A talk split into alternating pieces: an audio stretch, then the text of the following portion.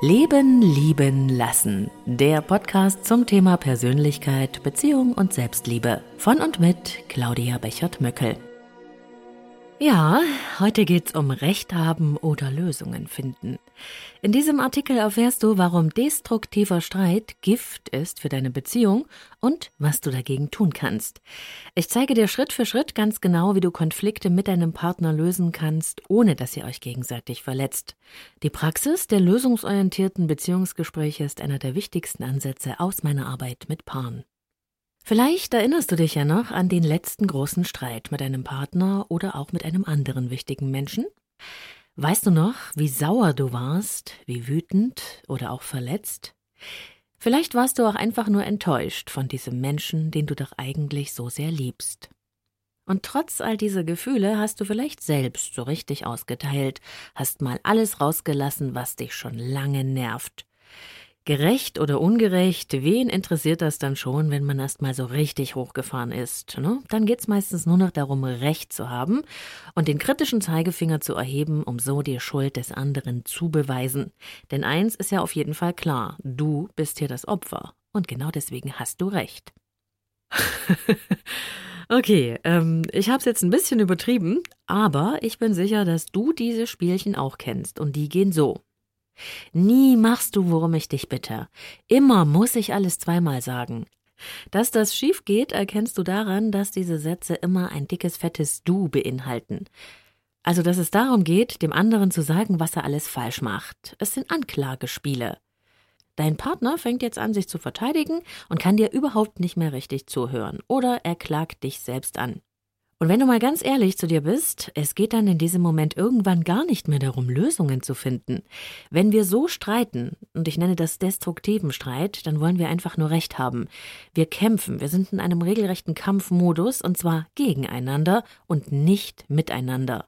In diesem Moment ist das dann nicht mehr dein Partner, den du magst, das ist dann dein Gegner und du willst gewinnen, darum geht's. Nicht immer allerdings streiten Paare so temperamentvoll und so lautstark. Manchmal ist es, das weiß ich aus der Paarberatung, eher ein kalter Streit. Der geht so mit knappen, sarkastischen Sprüchen einher oder der zeigt sich durch Abblocken, durch Ignorieren oder innere Distanziertheit. Auch das löst Verletzungen aus und zwar große. Glaube also bitte nicht, dass sich anschweigen oder die kalte Schulter zeigen besser ist, als sich lautstark zu streiten. Es ist nur eine andere Spielart. Es ist genauso destruktiv.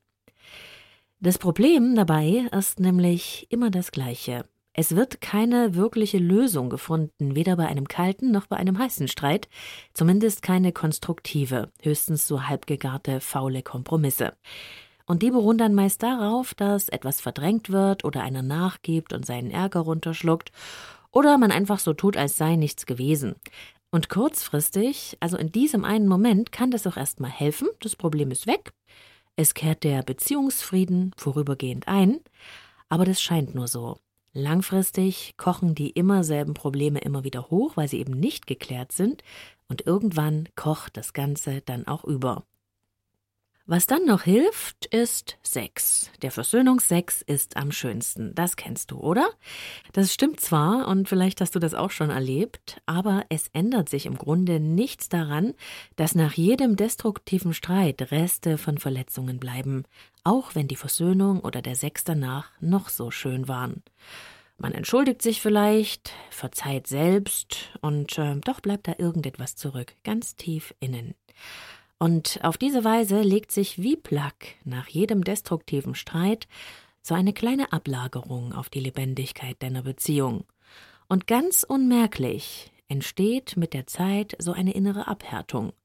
Das Vertrauen bekommt Risse und irgendwann ist die Beziehung starr und leblos. Das passiert natürlich nicht sofort und deshalb merkt man diesen Prozess auch nicht wirklich. Manchmal zeigt sich erst nach Jahren, dass die immer und immer wiederkehrenden gegenseitigen Verletzungen großen Schaden angerichtet haben. Und wenn das dann soweit ist, äh, dann hat man längst aufgehört zu streiten. Das bringt ja eh nichts, ne? Dann ist Resignation angesagt. Die Kluft zwischen den Partnern ist wie ein riesengroßer Krater, der nicht mehr bewunden werden kann. Riesen. Dann hat sich die Beziehung abgekühlt. Und jetzt stelle ich mal eine ganz drastische These in den Raum. Beziehungen sterben selten an mangelnder Liebe. Sie sterben an mangelnder Kommunikation. Das ist eine Erfahrung, die ich in der Paarberatung sehr, sehr häufig mache. Ich erlebe da manchmal Paare, die seit Jahren nicht mehr über sich selbst und die Beziehung mit ihrem Partner gesprochen haben. Eigentlich unvorstellbar, aber das kommt vor. Ähm, und diese Paare erkennt man auch daran, dass sie während der Sitzung nicht mit dem Partner, sondern über ihn sprechen und manchmal sogar in der dritten Person, ne? als wäre der Partner gar nicht anwesend. Dann heißt es, und er macht dann dies oder jenes. Ne? Solche Paare, also die Partner in solchen Beziehungen, sind so weit voneinander entfernt wie der Mond und die Sterne. Die Körpersprache ist dann auch sehr eindrucksvoll, nämlich voneinander abgewandt. Und wenn ich solche Paare frage, was sie noch verbindet, dann äh, sind es meist die Kinder, die angeführt werden, oder das Haus, das man ja gemeinsam gebaut hat, oder eben auch die Gewohnheit und häufig die Vergangenheit, also das, was man mal miteinander erlebt hat. Und es ist ja auch eine ziemlich starke Basis, ne, die einen zusammenhält. Also in so einem Fall funktioniert das Leben irgendwie, man lebt nebeneinander her, ganz normal heißt es da oft, ne? Aber von Liebe, Leidenschaft, gemeinsamer Freude oder Zielen ist da keine Spur mehr. Zweckgemeinschaft, so ist das eben nach so vielen Jahren Beziehung. Gemütliche Langeweile. So muss es aber nicht sein. Und genau deshalb ist es so überaus wichtig, finde ich, zu lernen, wie man gelingend Probleme lösen kann und wie man miteinander im Gespräch bleibt, also immer wieder eine Brücke schlägt zwischen zwei Menschen. Und das Gute daran ist, und deswegen möchte ich dir wirklich Mut machen, man kann jederzeit einfach damit anfangen. Und damit man das tut, äh, muss man einfach auch wissen, warum es so wichtig ist. Ein Grund zum Beispiel ist dieser hier. Ein Paar, das nicht miteinander spricht, verlernt sich kennen. Dein Leben ist voller Veränderungen. Jeden Tag passiert etwas Neues. Wir begegnen Menschen, wir lernen etwas, wir lassen uns inspirieren vielleicht. Wir machen auf jeden Fall Erfahrungen und wir ziehen daraus Schlussfolgerungen. Und das alles verändert uns jeden Tag ein kleines bisschen. Es ist kaum zu spüren, und doch passiert es, und zwar jedem von uns. Und nach einigen Jahren Beziehung denkst du vielleicht, du kennst deinen Partner. In- und auswendig sogar. Was soll es denn da schon Neues geben? Ne? Das ist ja der Mensch, der nachts neben dir im Bett liegt. Die traurige Wahrheit aber ist, wenn du nicht mit deinem Partner im Gespräch bleibst, verlernt ihr euch kennen. Ihr habt einfach kein Update mehr voneinander. Das bedeutet, du lebst dann mit einem Bild von deinem Partner und dein Partner mit einem von dir, und das hat aber mit der Realität eigentlich überhaupt nichts zu tun. Und irgendwann wacht man dann mal auf und staunt, wie weit man sich doch voneinander entfernt hat. Und dass man den Mensch, der einem da gegenübersteht, eigentlich wirklich gar nicht kennt. Ich möchte jetzt natürlich nicht, dass du mich falsch verstehst. Ähm, ich möchte keine Beziehungsschreckgespenster an die Wand malen. Aber vielleicht äh, sind es ja diese Erfahrungen anderer Paare, die dir dabei helfen, genau diese Fehler nicht zu machen und einfach wieder miteinander ins Gespräch zu kommen oder überhaupt erst zu lernen, gelingend miteinander zu reden. Wir kommen schließlich nicht mit einem Führerschein für Paarkommunikation auf die Welt. Und deshalb möchte ich dir das Geheimnis dieser gelingenden Beziehungsgespräche gerne weitergeben.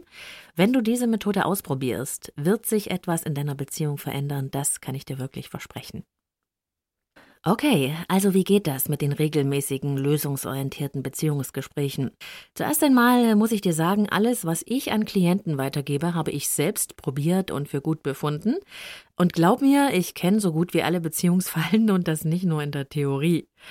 Das hilft mir natürlich in meiner Arbeit mit Paaren wirklich weiter und genau deshalb ist es mir auch so wichtig, dass Anleitungen eben nicht nur theoretisch sind, sondern auch in der Praxis funktionieren. Und ich habe sehr viel gelesen, ich habe sehr viele Kurse belegt ähm, und ich habe sehr viele Erfahrungen mit Paaren gemacht. Und aus den wirksamsten bekannten Methoden habe ich eine Anleitung zusammengestellt, die schon vielen Paaren, die mit mir gearbeitet haben, weitergeholfen hat. Und hier kommt sie. Zuerst einmal ähm, geht es um die Rahmenbedingungen bzw. die Grundlagen. Eine davon ist Regelmäßigkeit. Regelmäßigkeit ist für Beziehungsgespräche sehr wichtig. Wie lässt sich das machen? Ganz einfach eigentlich.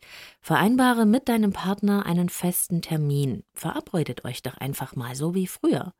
Das gilt besonders, wenn ihr eigentlich überhaupt keine Zeit habt. Ne? Die Kinder, die Arbeit, die Eltern, die Pflichten im Haushalt, das ist mir alles bekannt.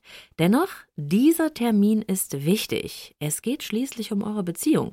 Nehmt euch ein oder zwei Stunden in der Woche, in denen ihr völlig ungestört seid, wo also auch die Kinder nicht äh, dazwischen funken können, so toll die sind. In diesem Moment ähm, ist es wichtig, dass ihr einfach nur zu zweit sein könnt.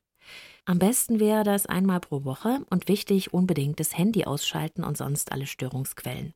Die zweite wichtige Regel ist äh, die Begrenzung der Zeit. Gerade für Männer sind Beziehungsgespräche oft sehr anstrengend. Ne? Die haben nämlich die Erfahrung gemacht, wenn es erst einmal losgeht, dann scheint das irgendwie nie mehr aufzuhören.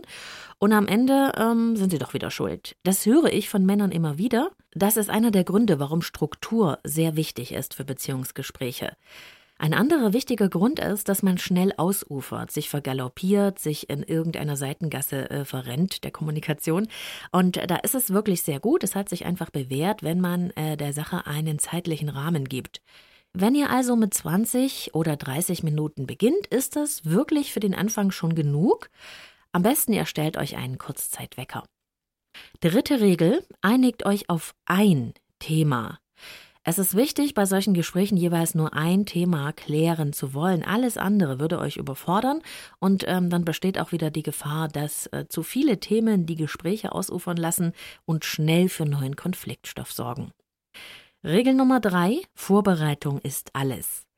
Nimm dir vor jedem Gespräch vielleicht so zehn Minuten Zeit und ähm, mach dir wirklich für dich selbst in Ruhe ein paar Gedanken zu dem, was dir am Herzen liegt und was du gerne sagen möchtest. Wenn du dir Notizen machst, geht das einfach besser. Erklär deine Sichtweise aus der Ich-Perspektive. Das ist eine ganz, ganz wichtige Basis für gelingende Gespräche. Das erkläre ich dir dann gleich später noch. Ähm, wichtig auch, keine Vorwürfe, kein verbaler Zeigefinger, keine Anschuldigungen dem Partner gegenüber. Wie das genau geht, gibt's wie gesagt gleich. Regel Nummer vier: Zuhören ist eine Kunst. Wenn der eine spricht in solchen Beziehungsgesprächen, hört der andere einfach nur zu. Kein Unterbrechen, keine Kommentare, kein zynisches Augenrollen oder auch keine sarkastischen Bemerkungen. Das ist ganz, ganz wichtig. Und das ist auch ein großer Unterschied zu Paargesprächen, wie sie üblicherweise ablaufen. Denn wenn man mal ganz genau beobachtet, äh, wie wir uns da so verhalten in solchen Gesprächen, wenn wir das nicht bewusst machen, dann passiert das folgendermaßen. Du sprichst, dein Partner fällt dir plötzlich ins Wort und sagt dir, warum das nicht so ist.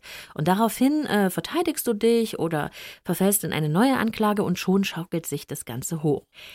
In den lösungsorientierten Beziehungsgesprächen ist es genau anders. Da hört man einfach nur zu und glaub mir, das ist wirklich anstrengend, weil wir das sonst im Leben eigentlich nicht so häufig üben. Und wenn du einfach nur zuhörst, dann kommen auch ganz andere Botschaften bei dir an, als ob du sofort ähm, ein Argument hast. In dem Moment hörst du nämlich auf zuzuhören. Also dein Partner spricht und du hörst einfach nur zu. Sonst nichts. Glaub mir, das klingt nach nichts, ist aber in der Wirklichkeit ganz schön anstrengend, denn es geht ja auch um Themen, die einen emotional berühren, die einem wichtig sind. Und da ist es gar nicht äh, so einfach, die Bälle flach zu halten und zuzuhören. Aber du wirst es sicher selbst bald merken. Regel Nummer 5. Verständnisfragen sind okay. Wenn dein Partner seine Sichtweise erklärt hat, kannst du ihm sagen, was bei dir angekommen ist, so in der Art eines Feedbacks, und du kannst nochmal genau nachfragen, ob du ihn auch richtig verstanden hast. Ja? Ähm, vielleicht brauchst du auch noch eine weitere Erklärung, um wirklich zu verstehen, was dein Gegenüber oder dein Partner meint. Okay, und jetzt kommen wir ganz genau zum Ablauf. Ihr setzt euch also zusammen und ähm, ihr könnt euch vereinbaren, wer von euch beiden beginnen möchte.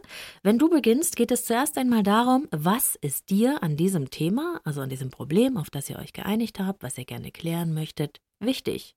Was ist für dich wichtig daran? Beschreibe das Problem oder das Thema einfach aus deiner Sicht. Wie stellt sich das Ganze für dich dar?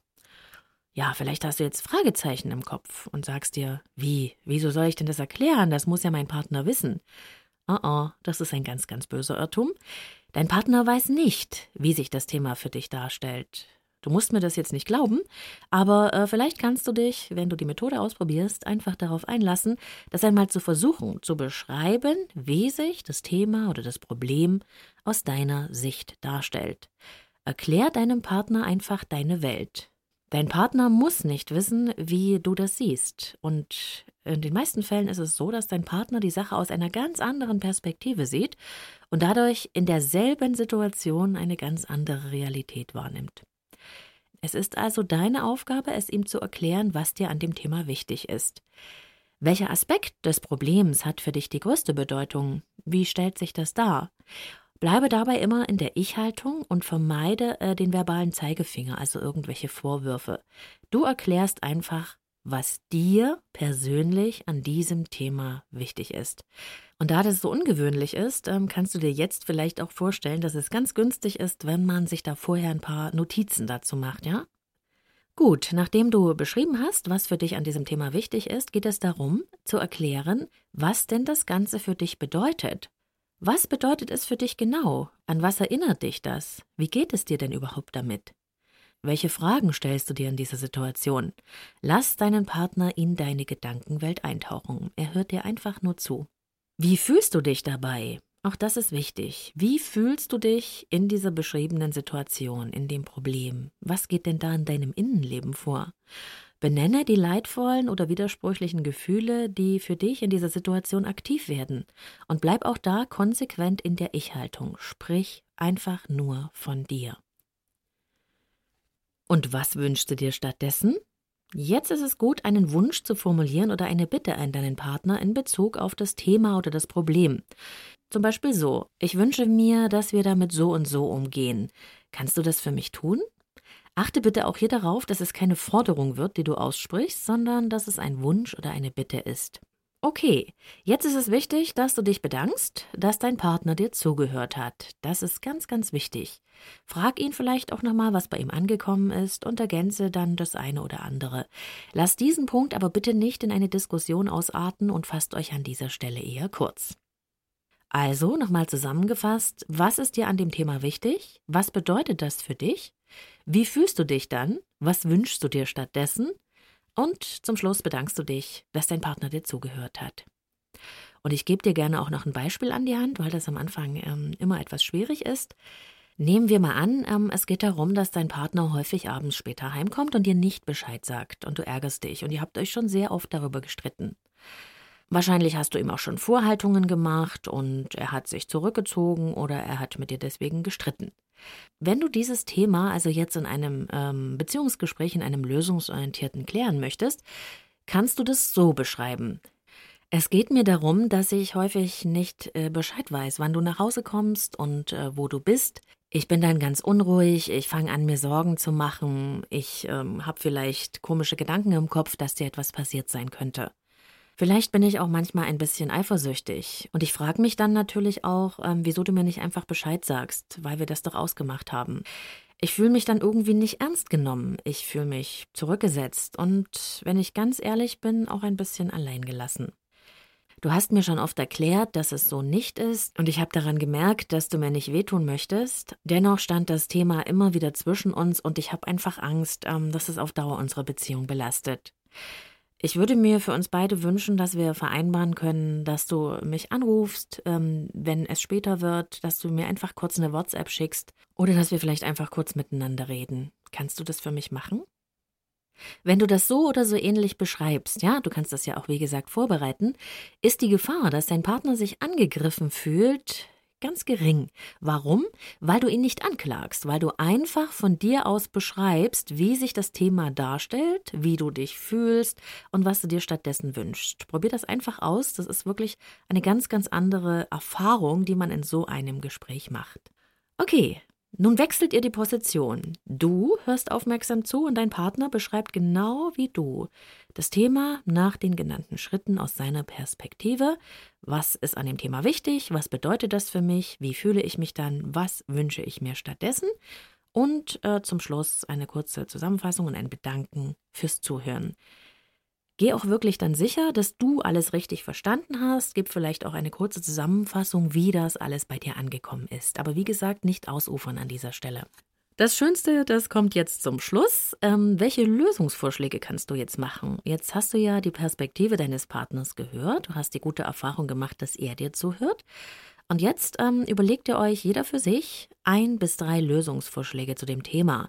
Also überleg einfach, ähm, was sind äh, Vorschläge zur Lösung, die du jetzt machen kannst und bitte nicht mehr als drei. Wenn es nur einer ist, okay, zwei wären eigentlich am besten. Ja, jetzt wo ihr eure verschiedenen Sichtweisen kennt, ist das sehr viel einfacher, das kannst du mir glauben. Gut, wenn ihr jetzt angenommen jeder zwei Lösungsvorschläge gemacht habt, äh, gilt es, diese einzeln zu bewerten. Also ihr sprecht kurz über jeden dieser Vorschläge, und zwar abwechselnd, und bewertet die auf einer Skala von 1 bis 10. Also 1 ist ganz schlecht, geht überhaupt nicht, und 10 ist ganz wunderbar. Wie würdest du diesen Vorschlag jetzt bewerten? Nehmen wir mal an, du bewertest den, es ist dein eigener Vorschlag, du bewertest den mit einer 9 oder mit einer 10 und dein Partner mit einer 8. Dann ist äh, das ein guter Durchschnitt, perfekt, ja. Alles, was über sieben ist, wird sofort notiert und alles, was unter dem Durchschnitt von sieben ist, äh, sieht dann eher nach einem nicht so angenehmen Kompromiss aus. Alles, was unter fünf ist, könnt ihr getrost vergessen. Warum soll man das auf so einer Skala abstimmen? Das ist natürlich eine gute Frage. Ganz einfach. Wenn ihr wieder anfangt zu diskutieren und das alles wieder ähm, mit Argumenten belegt, dann kommt ihr ganz, ganz schnell wieder in so eine Streitdynamik hinein, wo jeder den anderen davon überzeugen will, dass er ja eigentlich recht hat. Ähm, wenn man das so intuitiv auf einer Skala abstimmt, dann ist das sehr, sehr wirkungsvoll und dennoch stimmig und es geht sehr viel schneller und man muss nicht kämpfen. Ja, natürlich könnt ihr im Nachhinein darüber reden, aber in diesem Moment, für dieses lösungsorientierte Paargespräch, ist es eine gute Methode, die Vorschläge einzeln herzunehmen und jeder sagt, wie er auf einer Skala von 1 bis 10 darüber abstimmt und dann bildet ihr einen Durchschnitt. Und wie gesagt, alles über 7 wird notiert, alles, äh, was unter 7 ist, naja, und unter 5 bitte vergessen, ja. Okay, und jetzt ist auch die Zeit dann um. Und wenn das alles gut gelaufen ist, habt ihr jetzt mindestens einen Lösungsvorschlag, mit dem ihr beide gut leben könnt, also der gleichberechtigt äh, erarbeitet wurde. Also sozusagen eine Win-Win-Situation anstatt eines faulen Kompromisses. Ihr habt euch zugehört und verstanden und ähm, das war mit Sicherheit ein sehr eindrucksvolles und intensives Erlebnis. Manchmal entstehen dabei auch wirklich sehr berührende emotionale Momente, das ist äh, auch richtig und wichtig und ähm, glaub mir, ich bin immer noch in der Paarberatung äh, berührt, ähm, wenn es möglich ist, dass Partner in so einen Austausch miteinander gehen und ähm, so behutsam und vorsichtig sich beschreiben, um was es geht und sich auf eine Lösung einigen, dann ähm, ist das immer sehr, sehr bewegend, ja, auch für mich.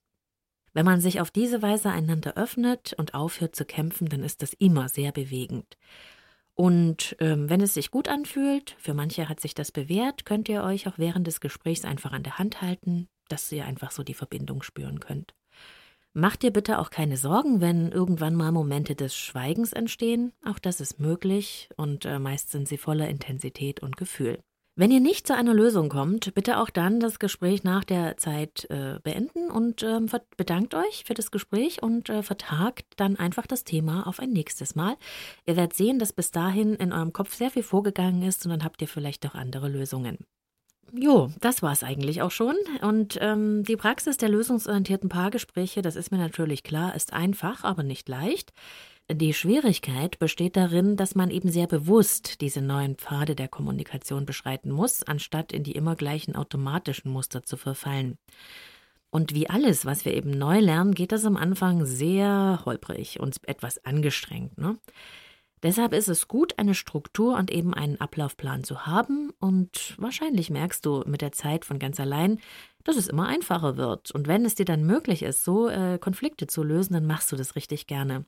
Und immer wieder habe ich dann auch Paare, die dann die Methode für sich abändern, also das einfach für sich passend machen. Und ehrlich, ich finde das ganz wunderbar. Die Wirksamkeit äh, dieser lösungsorientierten Paargespräche beruht nämlich auf Achtsamkeit, auf wirklichem Zuhören und einer konsequenten Ich-Ansprechhaltung. Unter anderem habe ich dafür auf die Praxis der Zwiegespräche von Lukas Möller zurückgegriffen, aber auch auf die Methodik der gewaltfreien Kommunikation von Marshall P. Rosenberg und der lösungsorientierten Kurzzeittherapie von Steve DeShazer und Inso Kimberg. Alle Quellen findest du in den Show Notes. Probier es einfach aus. Gib bitte nicht auf, auch wenn es am Anfang schwierig ist. Ich bin wirklich gespannt, was du dabei herausfindest. Und vielleicht möchtest du auch deine Erfahrungen mit mir teilen. Darüber würde ich mich wirklich freuen. Schreib mir einfach per Mail an beratung.elp-coach-dresden.de Oder du nutzt das Kontaktformular und natürlich kannst du mir auch gerne schreiben, wenn du noch Fragen dazu hast. Ich wünsche dir auf jeden Fall viel Erfolg. Bis bald, deine Claudia Bechert-Möckel.